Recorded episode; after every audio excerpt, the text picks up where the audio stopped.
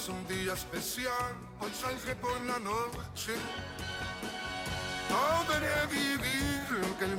No, no se están volviendo locos, está ocurriendo. Al que escuchan es al cantante Quevedo entonando Mi gran noche de Rafael.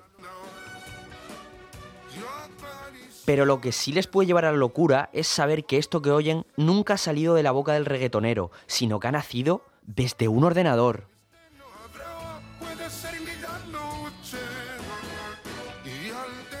Sí amigos, esto es lo que se conoce como inteligencia artificial, un concepto que está poniendo patas arriba todo lo que toca y que está modificando los aspectos más básicos de campos como la medicina, la educación, la gastronomía o incluso la política. El PSOE no ha cumplido. No os hemos pagado ni la mitad de lo que os toca. Quienes tengan la desgracia de ser catalanes, pobres, inmigrantes o feministas podrán seguir viviendo en una patria grande y libre. Pido perdón a todos los catalanes que pegamos, acusamos de terroristas, encarcelamos y empujamos al exilio.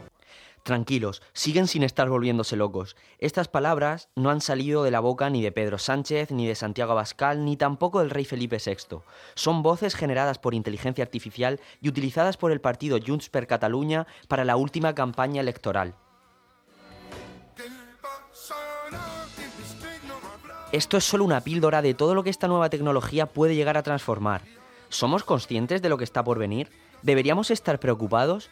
En este reportaje, voces expertas en la materia tratarán de ordenar todo lo relacionado con esta nueva revolución tecnológica. Inteligencia artificial, éramos tú y yo capaces de entender si hablamos de trabajo, la incursión de la inteligencia artificial ha suscitado un debate fundamental sobre la posibilidad de ser sustituidos. Es innegable que la automatización de tareas rutinarias ha liberado a los trabajadores de labores repetitivas y eso es muy positivo.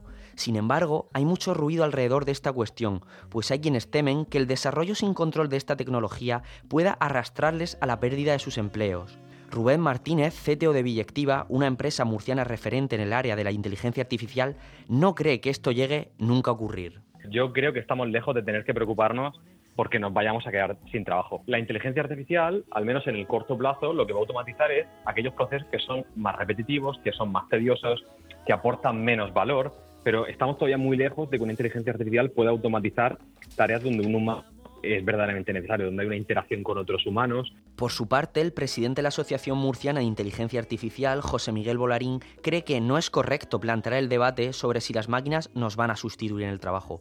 Volarín pone sobre la mesa otro enfoque de esta cuestión. No es tanto que la máquina te quite el trabajo, sino que todo el trabajo deje de tener sentido, porque ya no exista, no, no sea necesario.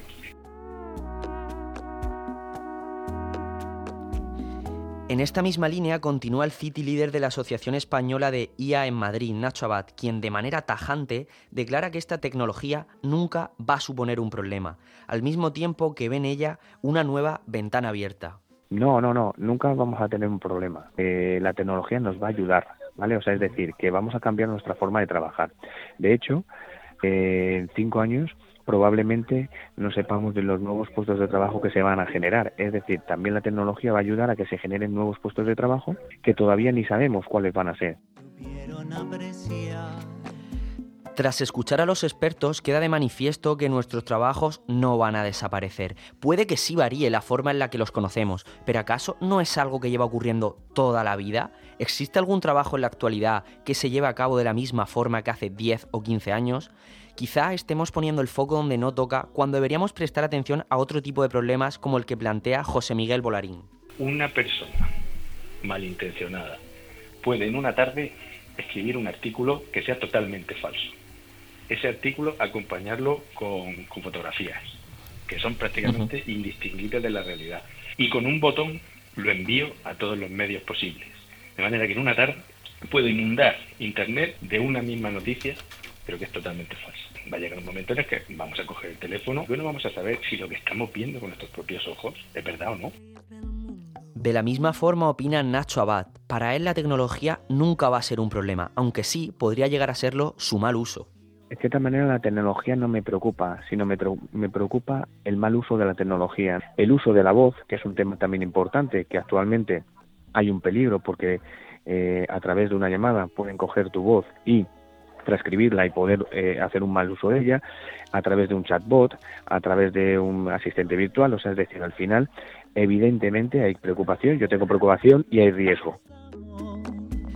Llegados a este punto, habrá quien se pregunte sobre la situación de esta nueva tecnología en España. Nacho Abad opina que nuestro país está evolucionando bien y asegura que de las universidades salen grandes profesionales, pero que aún así seguimos por detrás de los grandes países. Eso conlleva a que nos hemos posicionado en España muy bien en cuanto a talento, en cuanto a conocimiento y en cuanto a experiencia.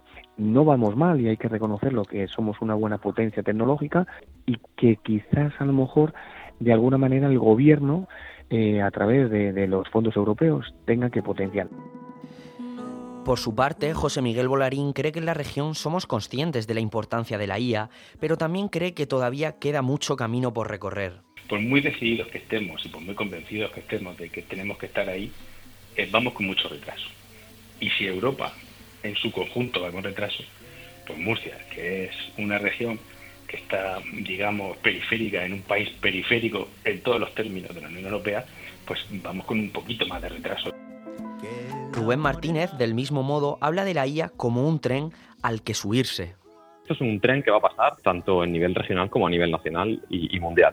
O nos subimos o el tren va a pasar. Es decir, las regiones que se queden atrás en inversión van a tener dificultades en seguir siendo productivas.